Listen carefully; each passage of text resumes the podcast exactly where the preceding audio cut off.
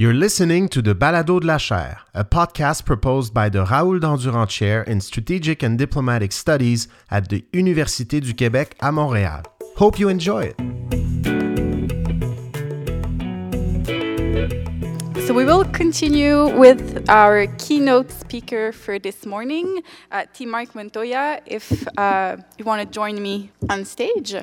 So, uh. Mark uh, Montoya is currently Associate Dean and Associate Professor at Northern Arizona University, and he uh, also currently serves as the current president for the Association for Borderland Studies. And this morning, he will present his work on uh, pedagogy of the border and teaching and, teaching and experiencing uh, the, uh, the borderlands. Thank you very much for being with us today. Uh, we look forward to your talk. So we have about 45 minutes uh, for the presentation, and if you want to leave a um, portion for Q&A uh, at the end. Good morning, everyone. How y'all doing? I'm uh, so honored to be here this morning. Uh, first of all, I want to uh, thank Elizabeth and Adrian and their team for organizing this conference and inviting me to the conference as well. Secondly, I want to acknowledge the First Nations peoples on whose forever land we're on today. And I also want to thank and acknowledge uh, the campus service workers who probably uh, cleaned up after us uh, yesterday and we'll do that again uh, later on today as well.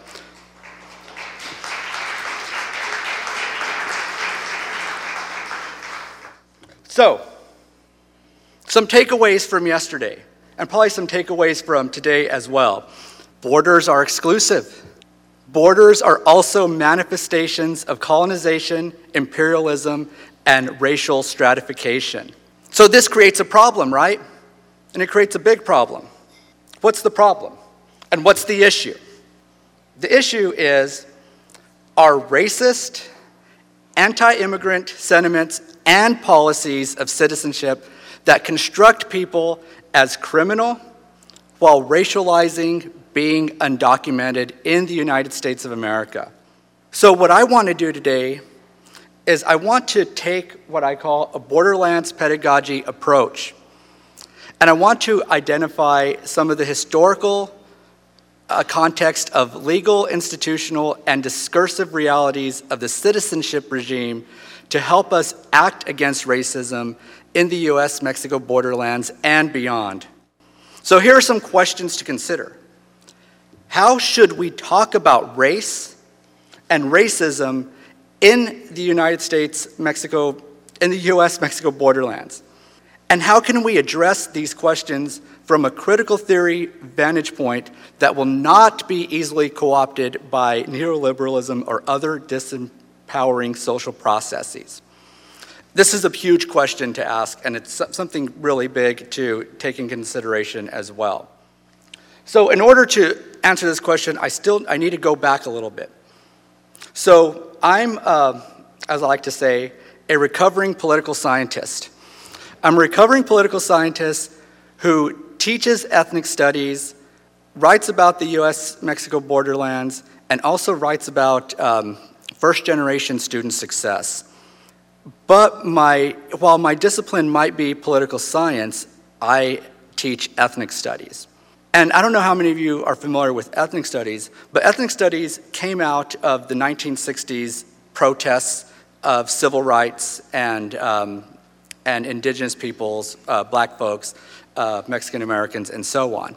And it had sort of two components to it. First of all, there were student protests. Students were walking out of their classes, they were striking, and they did everything they could to involve the community, very community oriented.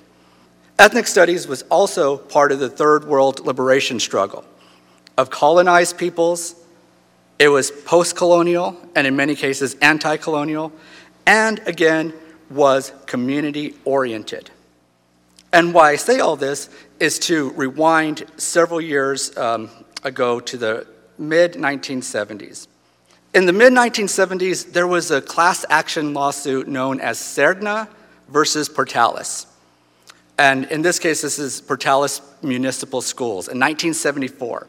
It's the first case to raise the issue of bilingual education outside the context of desegregation. So let me tell you a little bit about Portales, New Mexico, and the Portales Municipal School District. The Portales, New Mexico School District served four elementary schools in 1974, one junior high, and one high school. A quarter of the district was divided by the railroad tracks. This was North Portales.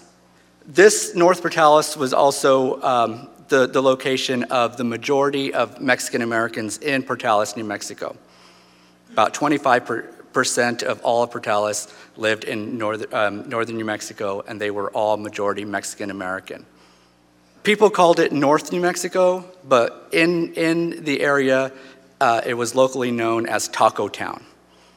Lindsay Elementary, which was located in North Portales um, on the north side of the tracks, tracks being the borderlands here, served again 87% Spanish surname students. So the points of view Judy Serna, a minor, through Romana Serna, her mother, argued that the Portales Municipal Schools did not take into consideration or provide bilingual and bicultural education for the majority Mexican American students. They also argued that the Portales Municipal Schools failed to hire faculty of Mexican American descent, and therefore students were being deprived of their 14th Amendment rights and the Civil Rights Act of 1964. The Portales Municipal Schools said that, well, the reason why we're not hiring these people is because A, they're not interested, or B, they're not applying. The court found, and I'm going to read this here, undisputed evidence that Spanish surname students do not achieve the levels attained by their Anglo counterparts.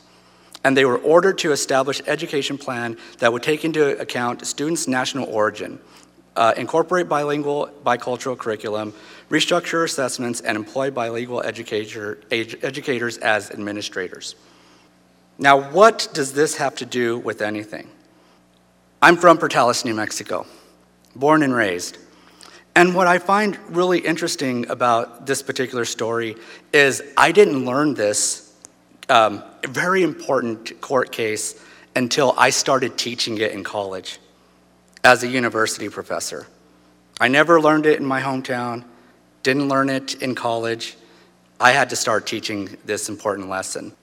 And what else is interesting about this is this idea of how race and racism play into our understanding of borderlands, right? So I often take a very different uh, approach to borderland studies in, in the sense that I look at borderlands from multiple perspectives, right? Borderlands are, are geopolitical, very obviously, but borderlands are also gendered, sexual, racial, ethnic, class based, and so on. And they intersect in so, so many ways. And why I like to start with this um, Serna versus Portales Municipal Schools is to sort of offer some sort of positionality. Again, I mentioned that I write about first generation student experiences. I'm a first generation college student, first in my family to go to college. I'm a first generation high school student, first in, in my family to complete high school my dad, and this is a reason why I acknowledge the campus service workers, was the custodian at Lindsay Elementary School, the school that at one point was the segrega- essentially the segregated school in Portales, New Mexico. By the time I started, it was desegregated. My brother, who is only 10 years older than me, was segregated. And I have to remind my students about this as well. This idea that while we think of Brown versus Board education, we think about the 1960s and desegregation, we forget that desegregation was still happening into the 1970s. And then we also forget that just because this might have happened in 1974, my brother wasn't fully desegregated until 1979, the year I started kindergarten. So the year I start kindergarten is when my schools are fully desegregated. So let's talk about race and racism. Because in the classroom, when I teach ethnic studies, I ask this question Does my race or ethnicity matter? I don't sort of disclose my race or ethnicity until I ask this question in the, in the classroom. I'm very, I very broadly, depending on the time of day and you know what, what I'm feeling like, define myself racially and ethnically in different ways. Sometimes because it's just easier and I don't want to over explain anything, I might just call myself Hispanic, right? But that in, in itself is problematic. Sometimes I say Mexican American, uh, sometimes I say Chicano, sometimes I say Latino, Latine, Latinx. Again, whatever I'm feeling like at that particular day. But why I ask this question is because, again, I'm teaching an ethnic studies course.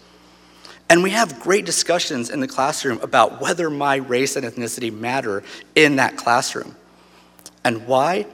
Because half the class will say, well, absolutely it does, because you're teaching an ethnic studies course, and because we consider you a so called ethnic minority in the United States, you have a point of view. You have a positionality, and you can speak to this particular positionality.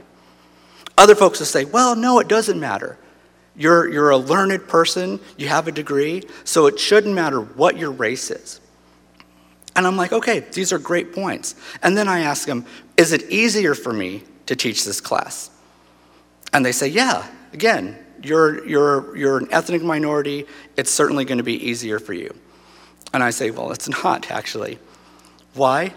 Because we have so many entrenched biases in the United States that whenever I speak about race and racism as a person of color, I'm seen as biased and seen as another minority complaining. And I see it all the time. I see it with my uh, colleagues who share the suite with us at our university in women's and gender studies. I've read their evaluations. Students are talking about what they wear, what they um, sound like, and so on, right? Because what? Sexism is entrenched in that as well. And a lot of this has to do with value, right? So in the United States, our paper money is basically the same, right? In other words, if you couldn't see the money and you were just filling it, it's the same size, it's the same paper, right? But what I'm getting at here is the value we assign to that. Words have meaning. So if I were to say, for example, in my classroom in the United States, that, let's say, for example, I was late to my class, and I apologize to class, oh, I'm so sorry, there was a bunch of people in the parking lot. Okay, so what, right? And then let's say, for example, I qualified that a little bit. Oh, I'm sorry, I'm late. There were a bunch of Mexicans in the parking lot. Something popped in their mind, right? They gave value to that. And we have to understand that particular value that people give to whatever. Because when it comes down to it, a $1 bill and a $20 bill are the same paper, the same size, they feel the same. You see what I'm getting at here? In other words, as we talk about in ethnic studies, race is socially constructed, right? we assign value to how we understand different people's races, sexualities, genders, and so on. And when we look at these issues and levels of inequality in the United States and beyond, we have various ways that we can look at this. We can look at this from a historical level, an institutional level, an ideological level, and a personal level. The problem in the United States for me is that the focus tends to be solely on the individual or personal level of analysis, right? That person doesn't like that person because of their ethnic identity. But it's so much more than that, isn't it? It is ideological, it is institutional, it is historical. Again, there's meaning behind all of this as well. The issue, however, is that oftentimes when we look at differences, particularly in the United States, there tend to be these deficit narratives, right? The deficit narratives of these students, right? Mexican American students, Chicano students are at risk. They're damaged. They're apathetic. They're deviant. I had a student, young Chicano student, years ago, come up to me. We're having a conversation. I'm like, hey, you know, what's going on? You know, I, I hear there's some issues in the classroom. He's like, oh, you know how it is. I'm like, what do you mean? I don't, I don't know how it is. I'm like, ah, you know, it's, it's boring and it's, it's this and it's that. I'm like, is it? You know, it's, it's actually quite interesting and it can be. And he's like, well, you know, I'm, you know, I'm just tired. I'm like, okay, why are you tired? And then he, he finally says, Mr. Montoya, I'm hungry. this person who was considered damaged, troublemaker, at risk, deviant, was just hungry. I didn't have breakfast, I didn't have dinner. So there are assumed solutions that we need to save these students or that we need to modify them toward respectability. And that again becomes an issue and a problem as well. So, how does this play into how we talk with our students, right? How do we interact with our students? What does this have to do with Borderlands, right? What this has to do with Borderlands is acknowledging the various positionality and spaces our students are coming from. They're crossing multiple borders in multiple ways in, in various times during the day. Again, they're navigating borderlands of, of uh, first gen, navigating borderlands of gender, sexualities, race, ethnicity, and so on. So, to look at the questions again that I asked is how should we talk about race and racism in the United States borderlands? And how can we address these questions from a critical theory vantage point that will not be easily co opted by neoliberalism or other disempowering social processes? The answer to these questions, again, is borderlands pedagogy. The borderlands are not only observed, they are lived they are lived. We live our borderlands in our everyday lives. This is Gloria Anzaldúa, 1987. Now, when I uh, started college, I was very, very fortunate. I had uh, I, w- I was in honors English, and not because I was an honor student, because I was also in developmental math at the same time. But um, first day of class, I, I was I didn't know this at the time. Um, but we, we had to all, in, in the first day of class, and you know, I, I wasn't familiar with college. I had huge imposter syndrome. I didn't belong there, I felt like, and, and so on. And we all had to introduce ourselves and had to talk about what we were interested in studying for that semester. And my goodness, if I didn't feel that everybody had it together except for me. So by the time they got to me, I said, uh, I think I'm interested in culture. I don't know. And the um, professor the next day said, Oh, you said you were interested in culture. Here's a, a, a book I think you might be interested in reading This Bridge Called My Back. So basically, day three of my freshman year in college, I was introduced to women of color feminism. And I did not know how much this would affect my life today. Because, sort of different from other Chicano scholars, people that study Mexican Americans in the United States, for example, I got my education backward. In other words, I got the critique first, right? I didn't get the Chicano nationalism, the sort of very male dominated um, uh, perspective within Chicano history. I got the critique of women, queer women, women of color. So when we look at the borderlands, we can see the borderlands as this concept of being bordered.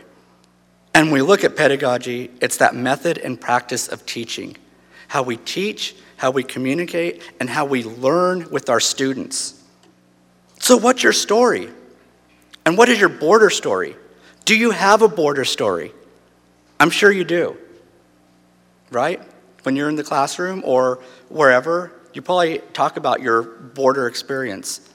For a lot of uh, Mexican Americans in particular, their border crossing experience, the geopolitical border, Mexico and the United States, happened day one essentially. For me, I wasn't, it wasn't until I was 17 years old that I first crossed the US Mexico border. And I had no idea what to expect. Like, really.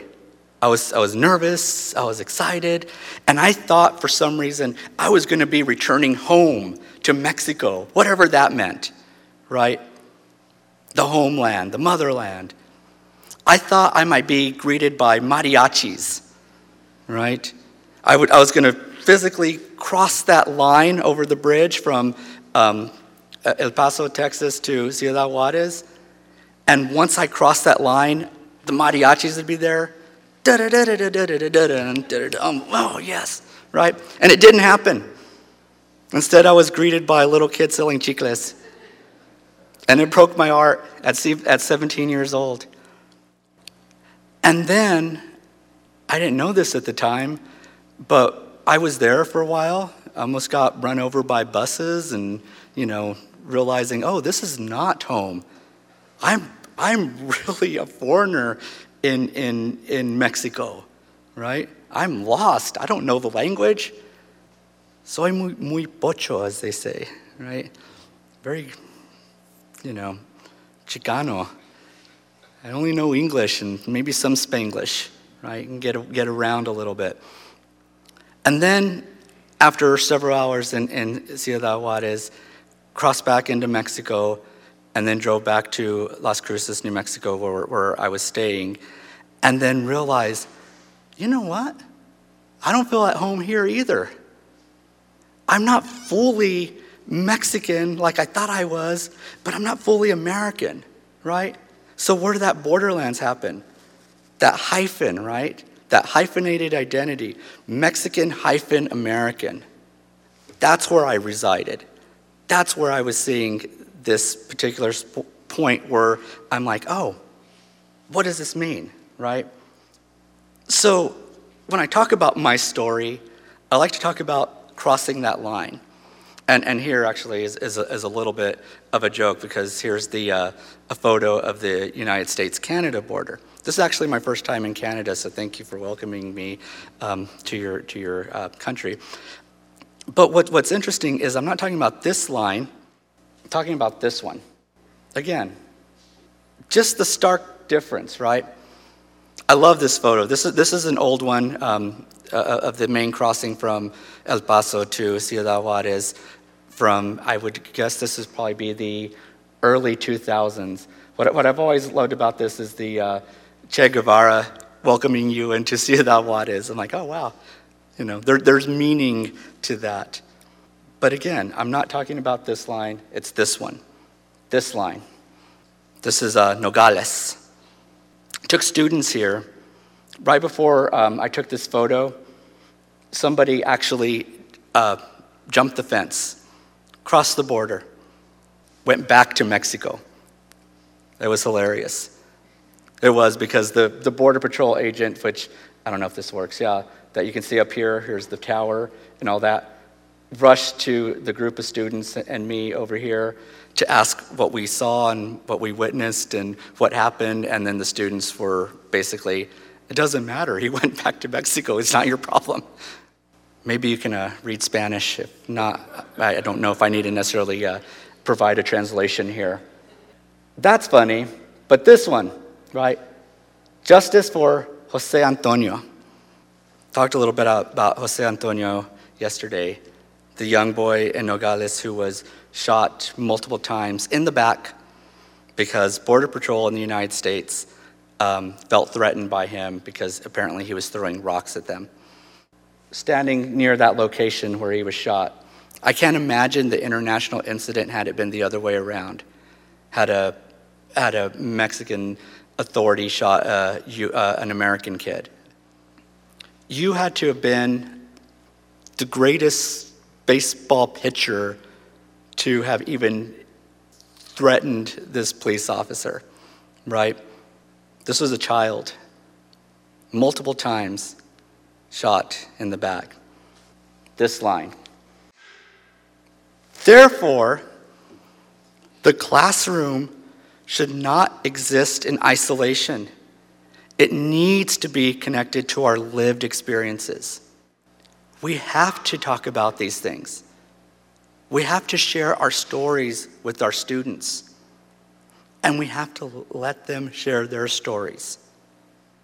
The notion of being, again, first generation, being othered, being different, feeling lost, feeling like an imposter.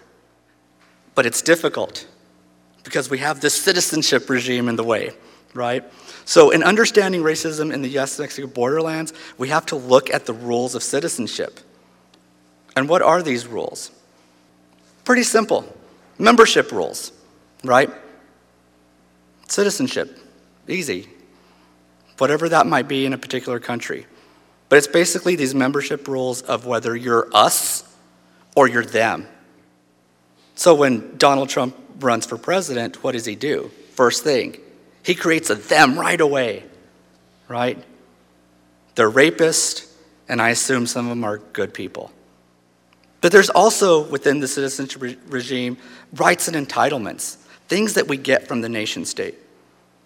And then there are social expectations and responsibilities, things that we give to the nation state. But how are these manifested? Physical borders, right? Physical borderlands. Fences, walls, barriers, differences, right? And sometimes um, real political scientists like to uh, get mad at me because I muddy up the terms, right? Because I, I, start talking about this idea of legalized citizenship and then the idea of like second class, third class, and other types of citizenship as well. So the argument here is that the citizenship regime deals primarily in power. And those who have the power to define citizenship are generally the same as those who have the power to claim citizenship. So, in the United States, for example, well, I was born in the United States, didn't cross the US Mexico border till I'm 17. Parents were born in the United States. Their parents were born in the United States. Their parents were born in the territory of New Mexico. Their parents were born in um, probably what was Mexico at the time, so on and so forth, New Spain, and, and, and, and et cetera, right? So, in many cases, and this is always what's difficult uh, with, with Latinos, is that I'm a descendant of both the colonized and the colonizer, right? I have the Spanish last name. I'm from New Mexico. New Mexicans love to claim, not all of them, but love to claim their Spanish heritage, their Spanish identity. Hispano. Tú eres castellano. You're Castilian. I'm like, how am I Castilian? What is that? You're going back all the way to, to like kingdoms of Spain. Okay, wow, right? And then I did uh, my ancestry.com. And you know, we, we know the stories, right? I've, I've, I've heard the story of my great grandmother um, being born um, in Laguna Pueblo. I, I knew she, all I knew was that she was Native American, but I found her, Laguna Pueblo. And I found other people. I found a three times great grandmother, married to uh, Tomas Sandoval, I believe, and she's listed as Indian woman. And I saw that on my family tree. And oh my God, my heart sank because I wanted to believe, oh, yes, this man and that Indian woman fell in love, they loved each other, right? But we know our history. He owned her, she was property, maybe worse. So, what we see here then is citizenship is not a neutral concept. We often overlook the ways in which citizenship is constructed, and more importantly, we often overlook who gets to construct citizenship. Linking power to citizenship, we see the various intersections all factor into who is granted full citizenship rights and who is not. So, what I introduce to my students then, when I talk about these particular issues, is the issue again of borders and borderlands, right? And we all know this. I'm in a room of, of border scholars. But I have to explain this to students. So, again, simply, a border is that line that surrounds or separates particular areas, right? It's that literal line whereas the border lands are more vague, more indefinite. They're outlying, they're transitional lands of a border. But then I come up with this concept as, that I call borderdom. DOM, the suffix, the realm of jurisdiction, like a kingdom, or a state of being, as in freedom. Therefore, this concept of borderdom is conceptualized as both the realm of jurisdiction at or near a borderland and the condition of being bordered. Okay, Mark, getting too theoretical here. But there are themes, right? When we look at the citizenship regime, we see that it continues to become more politicized and more institutionalized, right? I thought we might be entering the era of less borders, and that doesn't necessarily seem to be the case. We're seeing that human communities are often defining themselves and others according to their borders. We're seeing that citizenship is creating more restrictive categorizations, but borderdom, borderdom shows how individuals can negotiate physical borders as well as confront the symbolic meanings of borders. So, how do we conceptualize this in the classroom? This is how I do it. Usually, the second day of class, I have a slide of um, the US Mexico border. And what does one student do? At least, they raise their hand, right? Dr. Montoya, your slide's what? It's upside down, right? I'm like, is it? Are you sure? I mean, I don't know much about planetary science, but I, I think my understanding is where this, you know, insignificant little speck floating in space, and who knows which way is up, down, and so on and so forth.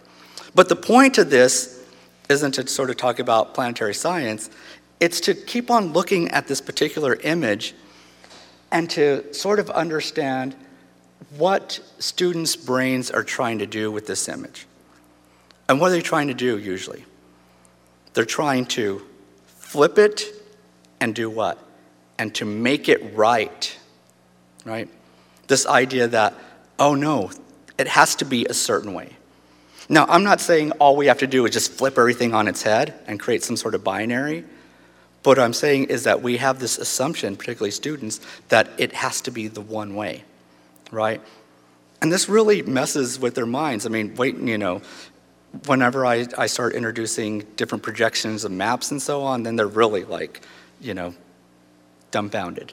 I'm like, yeah, Germany's not really where you think it is because you're looking at, at a map, at a particular projection of a map in a particular way that, you know, is making a globe into a flat space, which is virtually impossible. So the issue then is that the US Mexico border is no longer just a line in the sand. It's a fence, it's drones, it's national security at size levels, and it's complex. And to understand these complex dynamics, we should underscore the unique forms of border wall discourse and the inherent racism that uh, accompanies it. We also see that the citizenship regime generally ignores cultural identities and political forms of mobilization as citizenship, and it remains a strategy used to validate, strengthen, and reinforce racial hierarchies. So, again, we as scholars need to not only create new objects of knowledge, but understand that we should prepare students as citizens. The problem, though, and I think a lot of folks talked about this yesterday, is this issue of fear, right? Most Americans, for most Americans, the US Mexico border remains dangerous, unsecured, and the citizenship regime remains white. Come, come visit uh, beautiful Arizona and, and just sit in front of the TV for uh, an hour and watch the commercials. Commercials for all the elections happening in the state. About 75% of them are the border, the border, immigrants, replacement. They're using those, those words and they're using them very purposely. Also, in the state of Arizona, for 10 years, there was a, a law known as House Bill 2281, which did what? Banned ethnic studies in the state of Arizona K through 12 effectively really banning the Mexican American Studies program in the Tucson Unified School District. It was finally overturned after, after 10 years, but it was a 10 year struggle. So basically, what I was doing in the state of Arizona could have been deemed illegal by state standards and state statutes. And why bring this up are these data implications in um, Arizona.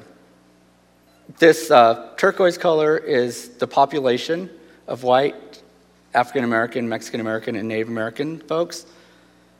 This is the percentage of them that are in universities in red. And in green, DOC or Department of Corrections means how many of those folks are um, in jails and prisons. About 30 percent of Arizona is Mexican American, 42% of the prison population is, is Mexican American. 14% of it are, are going to uh, schools and universities, or universities and colleges in the state of Arizona. Why does this matter? The Chicano educational pipeline. Say you have all the Chicano students in the United States, and 100 of them go to elementary school. That's great. Only 46 of them will graduate. Only 26 of them will enroll in college. Only eight will graduate with a BA degree. Two might earn a graduate or professional degree. And then 0.2 will graduate with a doctoral degree. How many of you in this room broadly consider yourself or, or are considered a Chicano person, a Mexican American? There's one, two, three of us. As, as my uh, friend and colleague Michelle Téllez would say, we don't count as a full person yet. So we need reform. But there's a problem. In order to reform issues, we have to deal with systemic things. We have to deal with the systemic issues of citizenship and racism. And immigration reform will not get rid of racism, it will not get rid of vigilante groups, and it will not get rid of the citizenship regime. But what we need to do is have a conscious decolonization of academia and consequently the decolonization of citizenship. Suggestions. We not need the, we not, need not fear the opportunity to do better. We have to know that knowledge is not understanding. And we further have to know that understanding is not action. You see what I'm getting here, right? So, in other words, we need to act, we need to do something. What we're seeing in the state of Arizona is that students want ethnic studies. Ethnic studies should not just start in high school and college, but before. It goes beyond and adds to social studies and physics. It does not solely focus on race. Ethnic studies needs to be intersectional. And ethnic studies is not remediation for so called at risk students. Curriculum matters. There's multiple levels of knowledge. It addresses real learning. It's not always just culturally responsive teaching. And ethnic studies teaches love, not hate. So, thank you very much for uh, listening to me this morning. I appreciate you all, and I think we have a little bit of time for some questions, and I'm also happy to uh, talk with you uh, during lunch and throughout the conference. Thank you very much.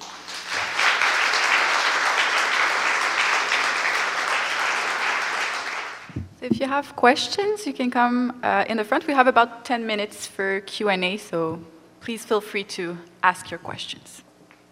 Hi. Hi, thank you very much, Mark. I'm impressed. Uh, thanks well, thank a lot you. for this it. excellent uh, lecture. And here's the question is, what do you think, how to develop a universal model from the concept you have talked about? Mm -hmm. Because uh, what I noticed um, during my research and uh, stay at different universities, that there's still a huge difference in the perception, perceptions of the other. Mm -hmm. And uh, I will tell you one example, personal example, because uh, you have brought some personal examples too. Uh, when we stayed at the University of uh, Stanford, 2014, mm. and uh, my daughter, in that time 14 years old, uh, when she taught in her German school that we'll stay there and perhaps cross the border to Mexico, all were impressed. Mexico, great, and mm. such an excellent country, wow, uh, will be excellent. Mm. And uh, during our stay there, she thought the same story. Perhaps I will travel with my parents uh, mm. to the other side of the border. She told the story in uh, Mountain View, mm. Uh, close to Stanford, mm. in one of the best uh, uh, schools, not a private one, but very good in comparison to other schools. So we expected a good um, level of knowledge.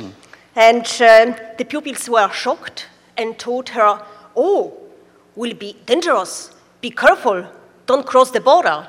And so she asked, oh, how do you know it? Have you been there? Mm-hmm. Uh, no, no, we never go there because uh, it's very dangerous to go to the other side of the border. Mm. So she asked again, how can you know it if you mm. don't know the reality? Right. Yes, we know it. It is how it is. This is one example mm. from the school. But then you mentioned university system mm. that we have, we need some changes too. Right. And that's true. Mm. What I observed, the University of Stanford, and uh, you showed the numbers, 95% of uh, professors and uh, students uh, white and uh, perhaps from Asian countries. And then on the other hand, uh, people who worked in uh, the kitchen or cleaning, mm. mostly Mexicans. Mm-hmm. So uh, I talk with them uh, in Spanish mm-hmm. because I found it interesting to learn about other perspectives of the university. Mm-hmm. And uh, my US colleagues were shocked. How can you talk with uh, these people not from other, not from our spheres? And it was so shocking to me because um, at the university in Denmark and Sweden, Northern European countries, mm-hmm. it's very common to talk not only to your colleagues, mm-hmm. but um, to the cleaning woman mm-hmm. and um, other working personnel staff at the university too. So how can we develop universal model of equality in teaching? I, I, think, I think it, it, starts with my third acknowledgement this morning was when I acknowledged campus service workers. Um, and it's particularly in, in, in, the United States, for example, we have to start embedding the entirety of the people who make something run into the larger um, curriculum, if you will, but sort of into the larger sort of universality that you're speaking to as well. Tell, tell our stories take up space and, and really be um, aware that, again, folks are navigating, again, multiple borderlands in their everyday lives and sort of understanding that there's so much more beyond what we sort of see or understand on a visual level. And, and again, there are gendered, racial, ethnic, ability based, class based borderlands that people are, are struggling and, and living through every day. It's, it's, a, it's a really um, difficult, difficult question. I don't know if, if it's one that it, it's one that's going to certainly warrant more um, conversation, but, but I, I think it really is about being inclusive of folks who are trying to tell their story and being inclusive of folks who are demanding education, um, educational rights like young Judy Serna was in Portales, New Mexico the sort of idea that no, this, this is important to know and this is important to understand.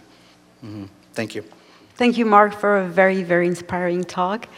Two questions. Uh, one is that in the US, because of a communitarian way of mm. building citizenship, it is not easy, but easier mm. to address identities because you are Mexican American, you are of color, you have whatever. Okay. It is e not. It is. This, it may not be easy to live, but it may. It looks when you show the. Uh, you still have the. You have the ethnic categories of statistics in Europe, in France, for example. None of this exists. It is totally negated. I mean, there are people from lots of minorities who identify themselves to these origins in different ways, mm -hmm. but they do not exist in statistics.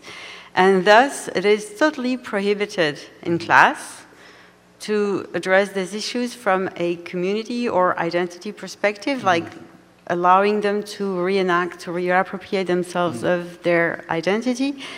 So, the, so it's a question of how do you work that in a very uh, with a universal model, Mm. one way, and the other one is I was wondering, and I, th- I think also uh, of a way to. I mean, you inspired me in working ways to. Uh, to, to, to make privileged students more uh, conscious of their privileges mm-hmm. like building on their stories and Right. de- deconstructing also mm-hmm. what is exceptional about their lives, mm-hmm. like e- even living in a peaceful country and things like that. So th- these were the two comments. Thank you very much. Well, thank you. Thank you. Appreciate it. Hi. Hi. I thought it was a really, really beautiful uh, talk you gave. I just wanted to, to talk about the, one of the slides about uh, when you put together the sort of problem of negative language, about uh, labeling, for example, students as at risk, right, as alongside deviant, and that, that slide. And I totally understand the problem of the way that categorization bleeds into these normatively uh, disturbing categories.